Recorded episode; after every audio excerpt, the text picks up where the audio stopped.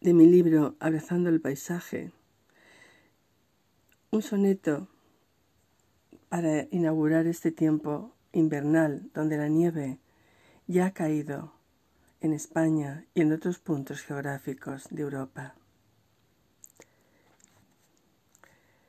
Llegó la nieve dentro del surco, sembró de blanco copas de olivas, besó las ramas de las encinas, en los caminos dejó su frío. Llegó en silencio, cubrió el camino, tapó tejados, regó las huertas y con dulzura llamó a las puertas. Copo tras copo selló el invierno.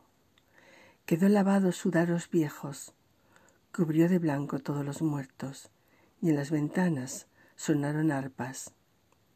Bordó de nata alas de tordos, y con largueza llenó los ríos para que manen en primavera.